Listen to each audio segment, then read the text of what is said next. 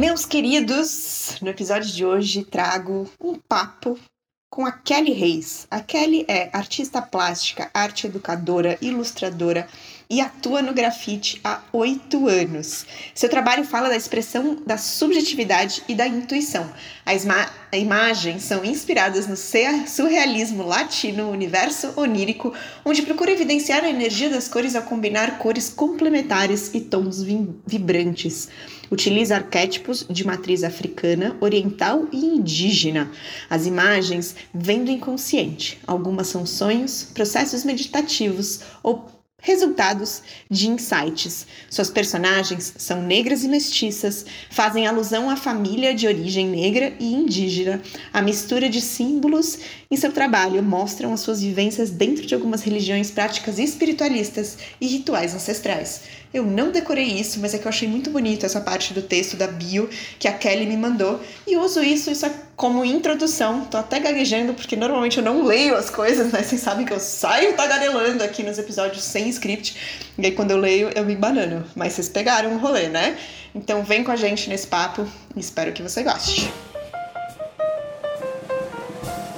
Bem-vinda, Kelly, ao podcast do Profissão Artista. Muito feliz que você topou contar aqui um pouco da sua história, bater esse papo com a gente. Obrigada, também fiquei muito feliz pelo convite, né? E ansiosa também. Todo mundo fica meio tenso antes da gravação, é. né? Fica tranquila, vai ser um passeio no parque. É, Kelly, assim, né, um pouquinho, a gente não se conhece muito bem, até para quem tá escutando, né, a Kelly e eu, a gente meio que, na verdade, se cruzou virtualmente, né, eu conheci o trabalho da Kelly pelas redes sociais, acabei indicando aí para algumas coisas e a gente foi trocando mensagens e se encontrou daí num evento onde você tava, inclusive, expondo, né, e aí eu achei que seria super interessante ter a sua perspectiva do que é viver da arte, assim, né, um me conta um pouco assim, como que, como você virou artista? Você é artista? Você se considera artista? Conta um pouquinho como que é essa sua relação com a arte hoje. É, bom, para mim as coisas foram acontecendo, né? Na verdade, chega um momento que você, é, elas foram fluindo, né? E eu não me vi artista. Eu trabalhava com ilustração quando eu estudei em Bauru, né? Aí eu vim para São Paulo, não estava em, em, contato com grafite, né? Fazer algumas telas. Eu pintava, com 14 anos de idade eu mexia com pintura a óleo e tal. Mas eu só vi começar a me considerar artista mesmo com o grafite. o grafite acabou me empoderando, né? De uma forma que eu comecei até a falar mais. eu sou uma pessoa muito introspectiva, né? E comecei a, a falar assim, não, o que eu faço, ele é ele é arte, né? Não é ali só uma coisa que eu coloquei na parede e pronto. Que legal. Nossa, que legal essa perspectiva que o próprio grafite, a técnica te empoderou até na sua personalidade, de certa forma, né? Foi sim, porque é, eu sempre fui, é, é, fui, muito sozinha, sempre fiz meus trabalhos, criava muito personagem, é, fazia muita releitura de obra de arte também, né? Expunha por conta. Só que é, quando uma amiga ela, ela me chamou para grafitar né, nas ruas, aí eu comecei a entrar em contato com outros grupos. Né? Era só no meu, meu mundo, assim, por conta da timidez mesmo. E aí, quando eu entro no grafite, eu entro com mulheres, né? Que foi por meio de uma causa social, né? Que foi em prol dos desaparecidos. Aí já vou de cara para um coletivo de mulheres. Eu começo a entrar nos festivais também. E tudo isso é, vai faz com que eu me relacione com outras pessoas, né, com outros grupos, veja outras perspectivas aí dentro da arte e acaba liberando ali algumas coisas assim dentro de mim que eu não sabia que eu tinha, né? Que legal, nossa. Mas isso faz quanto tempo, Kelly, que você começou nesse parte desses movimentos? Ó, com o, graf... o grafite tem oito anos, né? Tem oito anos que eu grafito. É, antes disso, eu só é, trabalhei um pouco com ilustração na, na editora Auto Astral, né? Na, fiz estágio na época que eu fiz a minha graduação de arte e quando é, eu vim para São Paulo, fiquei mais concentrada na arte e educação, né? Expunha assim por conta, e atrás de, é, de espaços culturais, né, que aceitassem assim, o meu trabalho, que a gente sabe que é desafiador, né? ainda mais enquanto artista independente, né? E, mas enfim, o grafite tem oito anos.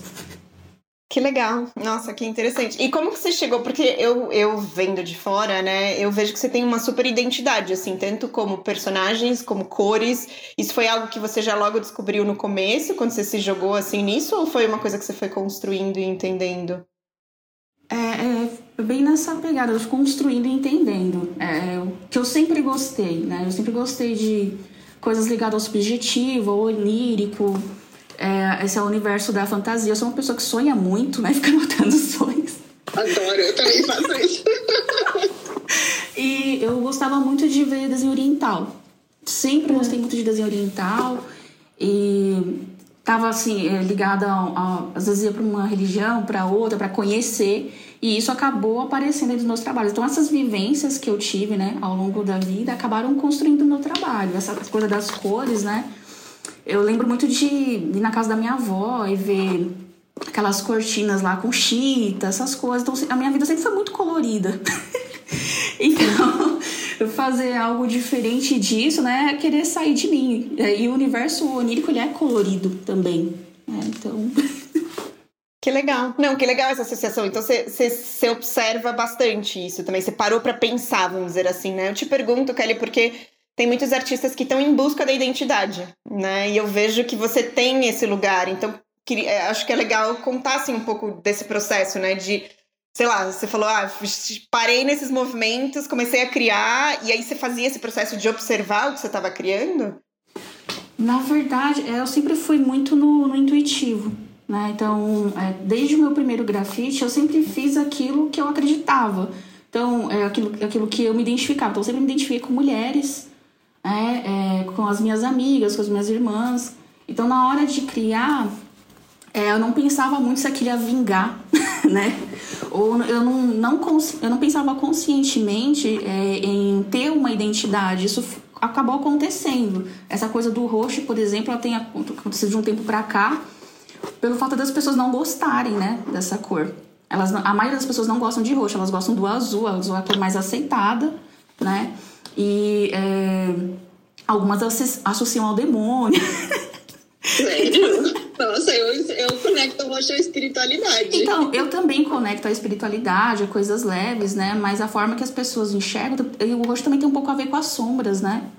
É. E então é, as coisas foram acontecendo de forma consciente. Aí quando eu vi, eu falei assim: nossa, eu só falo sobre mulheres, eu só falo sobre espiritualidade, né, a conexão das religiões. Então percebi isso ao longo do, é, das criações mesmo, mas não foi algo totalmente pensado, planejado, né? E que não é errado fazer, não é errado fazer dessa forma. Eu acho super bacana, mas comigo aconteceu assim. Sim, sim. É, eu acho que é isso, não tem uma regra, né? Cada um tem o seu processo e o seu realmente é mais intuitivo nesse sentido. E tenho algumas perguntas para você, curiosidades, mas você falou, né, dos grupos, assim, você participa bastante de grupos, né? Você vai para a rua muito com é, causas ou uh, coisas que você acredita, né? Isso tá, tá, muito forte na sua arte também, né? Sim, sim. É... Então, quando eu comecei, era, era muito ligada ao desaparecimento, né? Mas não fazia nada de é, retratos de, de pessoas que desapareceram, eram só imagens para falar, para trazer alento, né, para as mães que tiveram as mães, os, os familiares que tiveram entes desaparecido e é, contar um pouco do sentimento dessas pessoas, né? Então eu conversava com uma pessoa e outra e tal. Então eu estava dentro desse movimento da, da causa dos desaparecidos. É, às vezes acontecia um evento de me chamar para representar algo, falar um pouco mais sobre o tráfico de mulheres. É, às vezes é, é quando, como a gente está no grafite, né? Às vezes a gente é chamado para revitalizar um lugar também, né, para trazer uma nova cara para o lugar.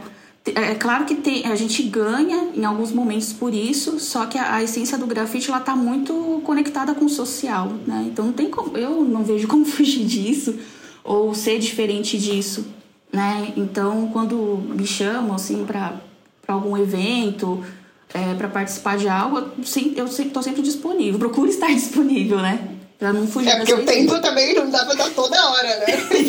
é, não sei. Que legal. E, e aí você também escolhe, porque eu acho que assim, quando a gente fala né, de causas sociais, tem de tudo, né? Eu acho que você se acaba se identificando mais quando tem a ver com mulheres ou, ou meio ambiente. Acho que aquela exposição que você tava tinha muito a ver com meio ambiente também, né? Sim. É, com mulheres, é, me conecto com coisas relacionadas ao meio ambiente também. Né? Eu sempre falo dessa conexão com a natureza nos trabalhos. É tudo muito misturado, né? E é, também tem um, uma linha que fala mais é, da criança, né, do mundo infantil. Eu tenho trazido um pouco disso, mas não é algo que apareceu agora. Eu sempre tive esse trabalho, né? É que na, é que na época não se conectava, por exemplo, com o que as pessoas esperavam de uma ilustração. Então eles ficaram ali guardadinhos e agora eu trouxe, né? Então, não só mulheres, mas é, questões ligadas à criança, ao abuso infantil também, né? Já fiz algumas coisas relacionadas a isso. É, ao meio ambiente, que é o, aquele, aquela exposição lá que eu participei com a Curadoria do Mundano, Reciclos. É, então, um pouco disso. Sim, não, mas são causas super. São coisas que eu também acredito muito e trabalho de outra forma, né? Eu acho sempre interessante isso. Eu acho que cada manifestação, expressão de arte, ela pode falar sobre o mesmo assunto de uma perspectiva diferente, né? Sim. Isso que eu acho muito legal. Sim, isso é bacana. E... Pode falar. Não, isso é bacana e você vê, é, mesmo dentro do grafite, né? É, tem várias pessoas falando sobre a mulher, falando sobre a mulher negra também, né? A mulher é, indígena, né? a miscigenação, só que cada um da sua forma. Você tem é, grafites que são mais realistas, grafites que vão mais pro figurativo, grafites que é, eu vou mais para abstração, para o geométrico e, tá, e é legal isso ter essa diversidade. A gente não precisa brigar para ter ali um espaço, tem espaço para todos. Né? Sim, concordo super. E Kelly, uma curiosidade assim, né? É, aqui eu trago muitas mulheres artistas para falarem no podcast, né?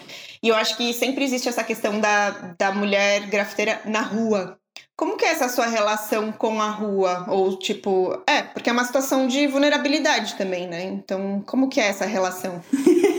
Até dar uma respirada profunda aqui. É, desculpa, se não quiser responder também, por entendo.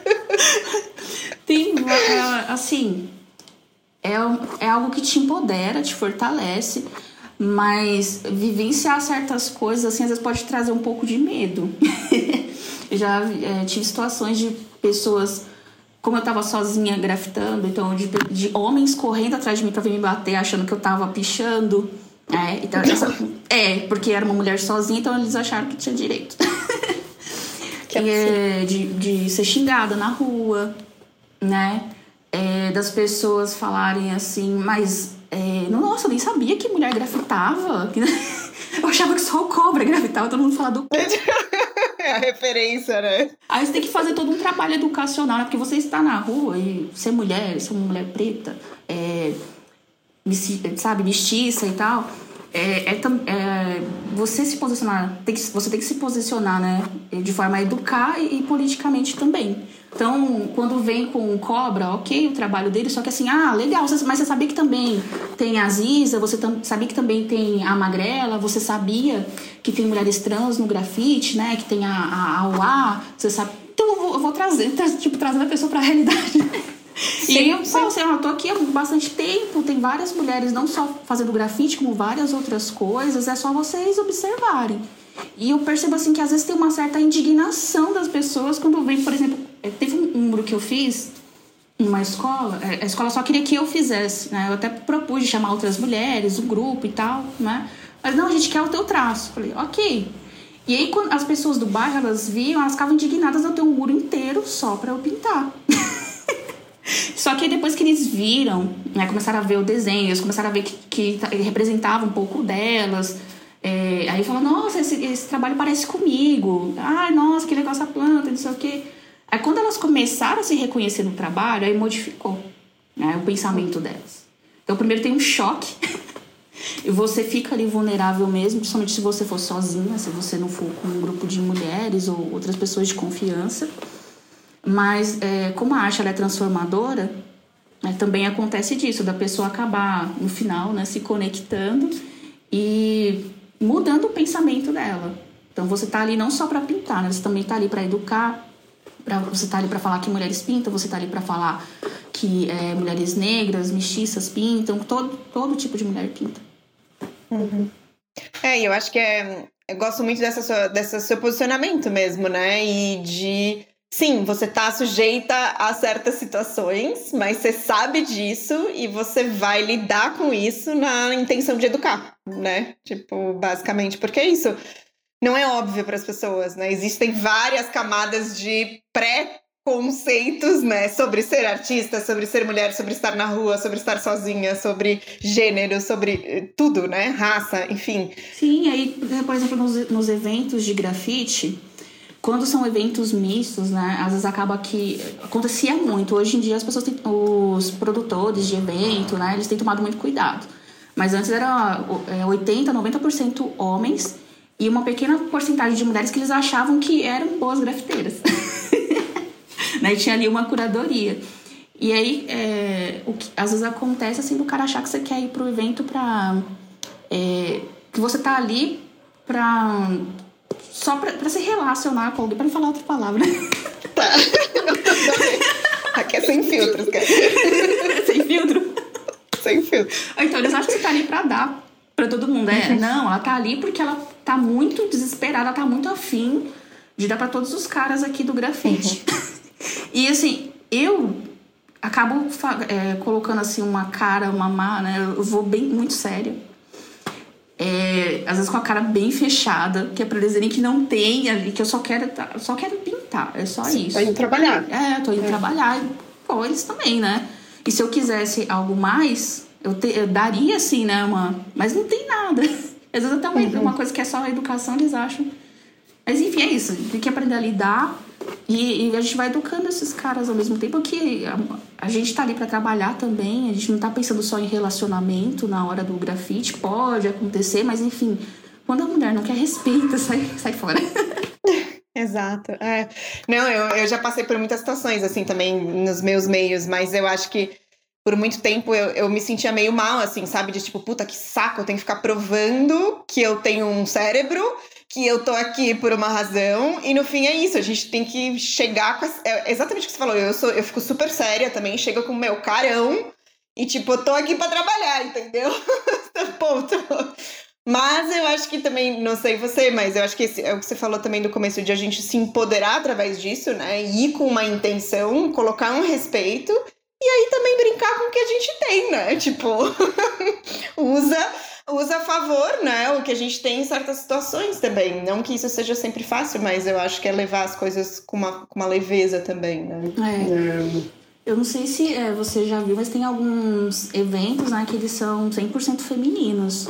Então, te, é, você tem o Graffiti Queens, né?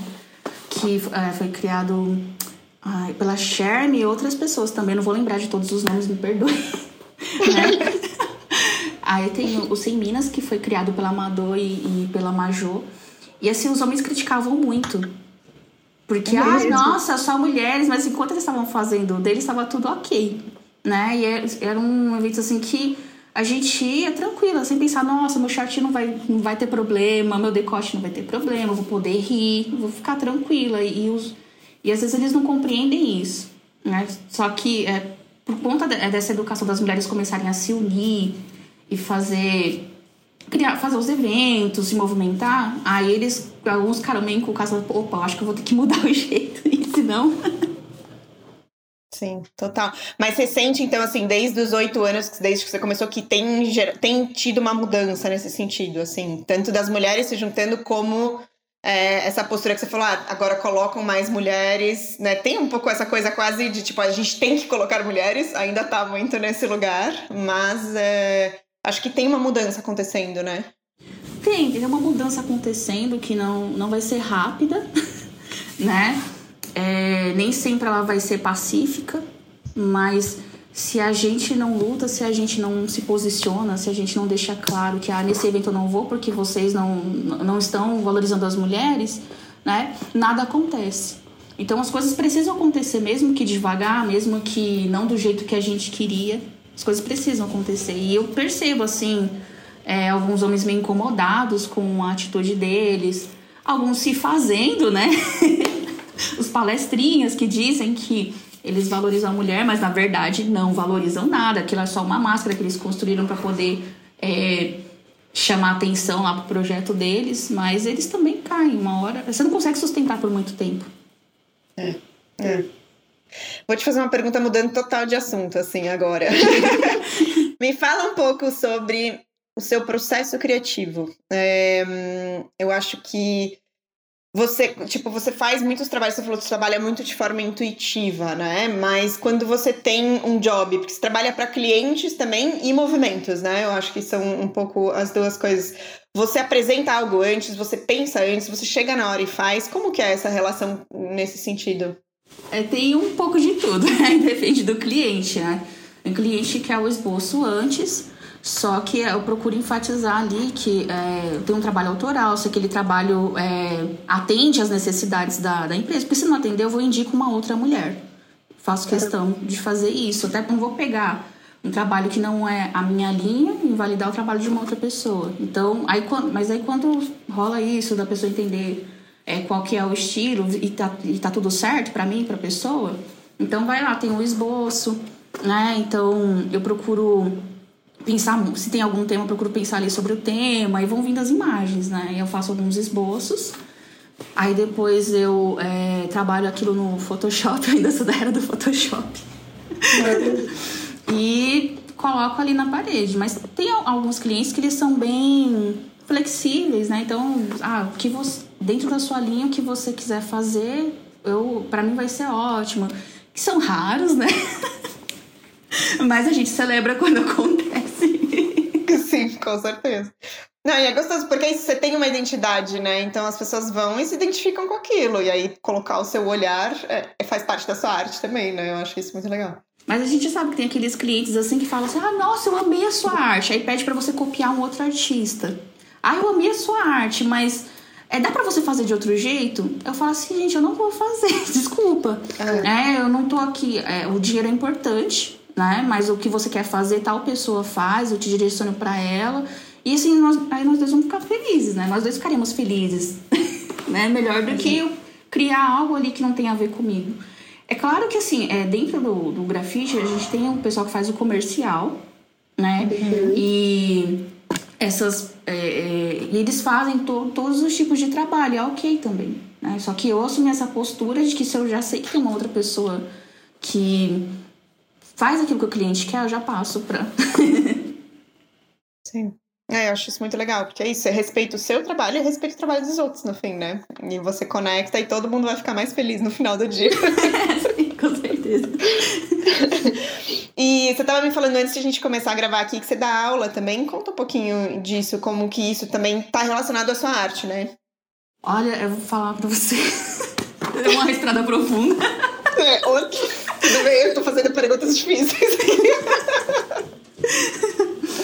Olha, é, é desafiador, porque quando você faz, por exemplo, eu sou concursada, né?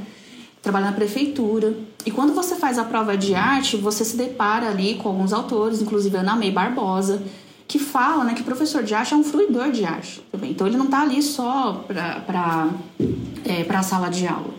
Só que quando você chega na sala de aula, é, todo o sistema educacional, todas aquelas burocracias vão te podando. Então fica, fica é bastante desafiador você trabalhar, é, você dar aula e ao mesmo tempo você falar assim, olha, eu também sou artista, né? E as escolas não aceitam muito bem isso. Eu trabalho com EJA agora, trabalhei uns sete anos com crianças, é, então eu sempre é, procurei trabalhar de um modo mais construtivista, né, de construir um saber com elas e às vezes aliar um pouco do grafite, da ilustração, trazer um pouco da, é, da linguagem da dança, porque na sala de aula a gente tem que trabalhar praticamente tudo. É dança, é teatro. É mesmo. É tipo, é arte. É, é. só que. Só que às vezes a nossa formação, né, num, é, por exemplo, a minha formação é, é vai para as artes plásticas, não é para o teatro. É, eu sei um pouco, então um pouco que eu sei eu passo ali para os educandos e, enfim, uma criança super rola, só que é, com os adultos já é diferente a linguagem, porque eles estão muito naquela, naquela coisa assim do eu não consigo, né? Eles se traumatizaram com desenho, é, eles estão muito naquela pira assim de que eles têm que fazer um desenho perfeito. E aí o que eu faço? Eu vou unindo um pouco de arte terapia com a aula, né? Porque tem uma hora que os dois se cruzam ali para destravar eles. Então, primeiro você tem que mostrar que a arte está no cotidiano deles, para que eles peguem confiança e comecem a produzir, né? Eles perceberem que o shopping que eles vão tem um pouquinho de arte, que tem é, esculturas eles nunca perceberam, que tá, tá sempre ali perto deles, mas às vezes, é, como eles estão muito condicionados, às vezes eles não vêm. E é um trabalho muito desafiador. mas é, ultimamente tem sido muito gratificante, de verdade. De verdade mesmo. É quando eles conseguem é, criar, quando eles conseguem falar um pouco dos anseios da alma deles, né? Então isso é muito bonito. Quando, quando tem um aluno assim, que, um educando que tem muita dificuldade de falar assim, ai, nossa, eu não sei fazer nada. Ele descobre que ele consegue fazer muita coisa. Né? Ele descobre que ele tem uma inteligência emocional que não sabia. então isso, nossa, é o melhor da educação.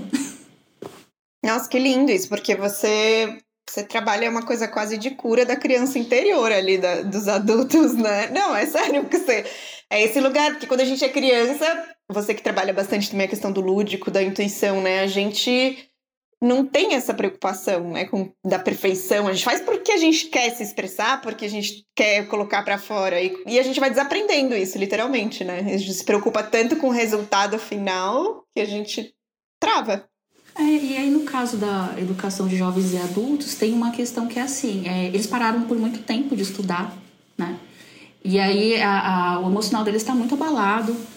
E eles vão, assim, muito objetivos, né? Eu preciso aprender a ler e escrever.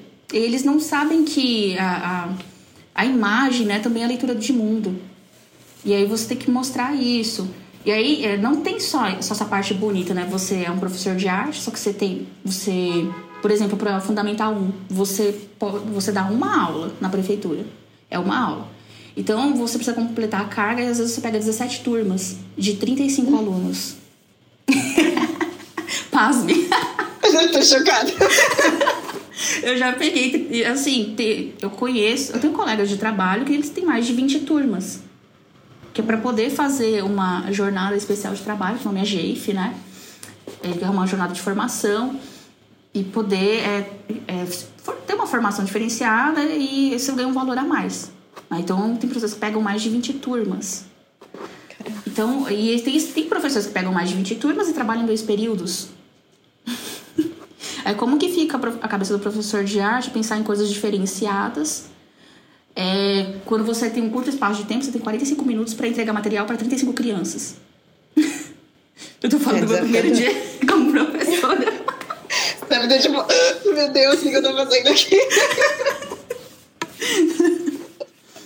Caramba, Nossa. que loucura. É. E como e você, tipo, como que você faz essa é um pequeno malabarismo também dessas duas vidas, né? apesar de ter a arte ali em comum, são duas realidades totalmente diferentes, do seu eu artista e eu professora, né?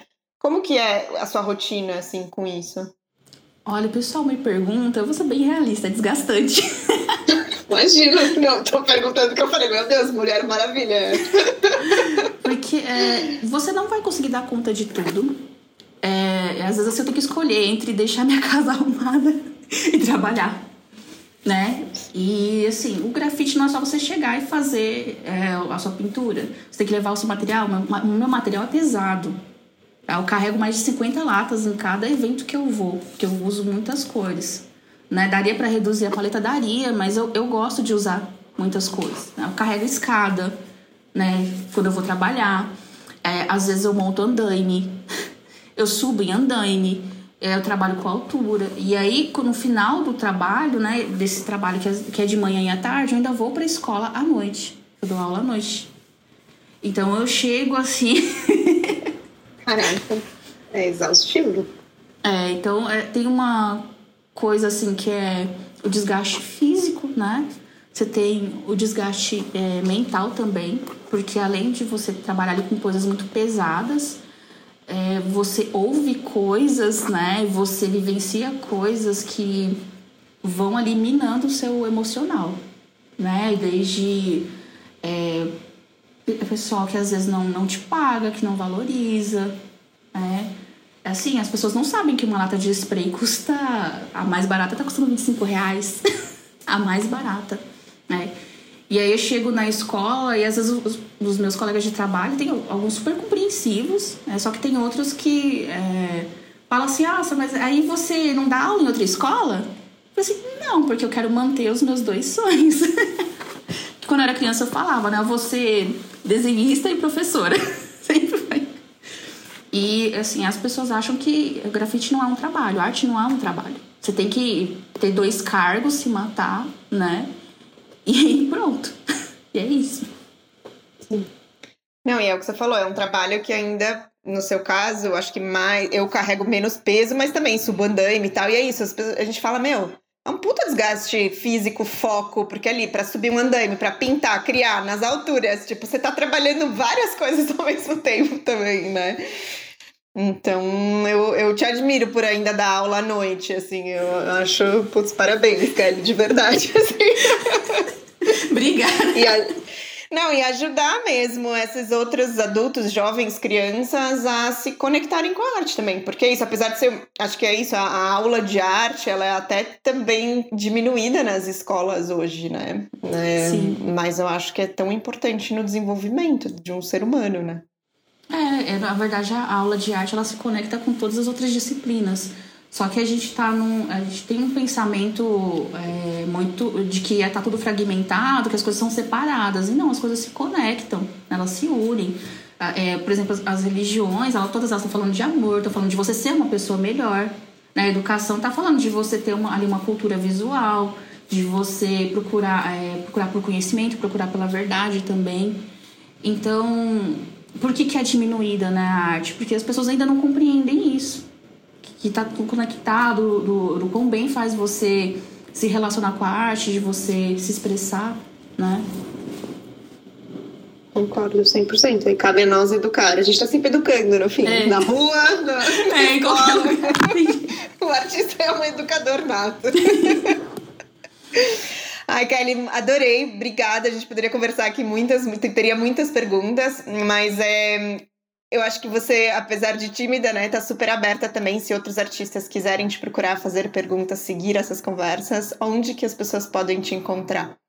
É, eu tenho minha rede do Instagram, né? Então, sempre que as pessoas mandam alguma coisa, assim, eu respondo. Quando teve um tempinho, assim, é, o Kelly KE 2 L's L's Y é, ponto reis underline arte, arte com temudo.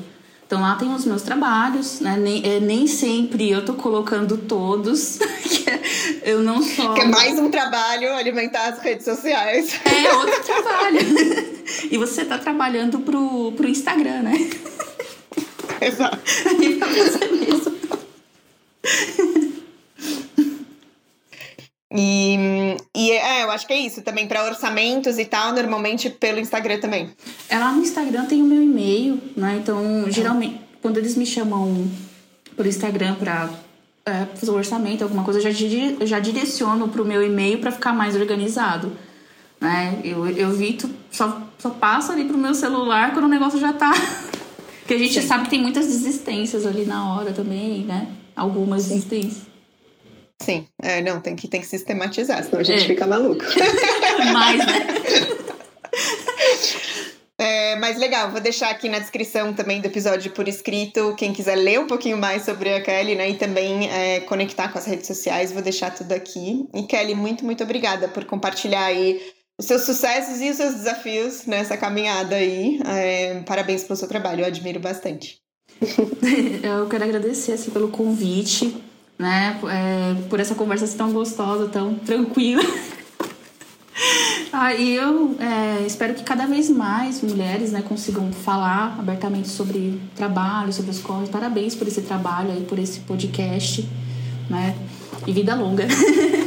vida longa. Se tiver indicações, mande as mulheres pra cá. Ah, eu vou mandar, que a gente conversa. que a gente faz essa conversa acontecer. Obrigada, Kelly. Um super beijo. Obrigada, beijo. Eu já saí mais empoderado desse papo. Só queria dizer isso. Não sei você aí, mas você pode me contar. E se você gostou dessa conversa, compartilhe, compartilhe nas suas redes sociais, compartilhe com outras mulheres, pessoas, artistas, pessoas que precisam ser educadas sobre essa nossa relação com a arte, com o artista, com a mulher, com gra as grafiteiras. E tudo mais que falamos aqui nesse episódio. Compartilhe, marque a Kelly, me marque, que vamos ficar super felizes de colocar essas vozes aí no mundo. E é, se vocês quiserem também, como falei no finalzinho do episódio, deixo aqui embaixo na descrição os contatos da Kelly para vocês conhecerem o trabalho lindo, incrível dela e também essa mulher super empoderadora. Ela estava tímida, começou tímida, mas o papo fluiu super gostoso e espero que vocês tenham gostado. Eu sou a Caju, aqui criadora do podcast e também mediadora dessas conversas. Deixo aqui também na descrição os meus pontos de contato como as minhas redes sociais e também um e-mail aqui do Profissão Artista, caju.space, que é um e-mail onde eu também recebo histórias, é, recebo indicações também de convidados, por favor, se vocês tiverem aí pessoas interessantes para eu trazer para cá, é, recomendem, se apresentem. Eu acho que o importante é essa troca e essas vozes que a gente coloca no mundo, né? Então vamos juntos nessa. Espero que vocês tenham gostado e nos vemos no próximo episódio.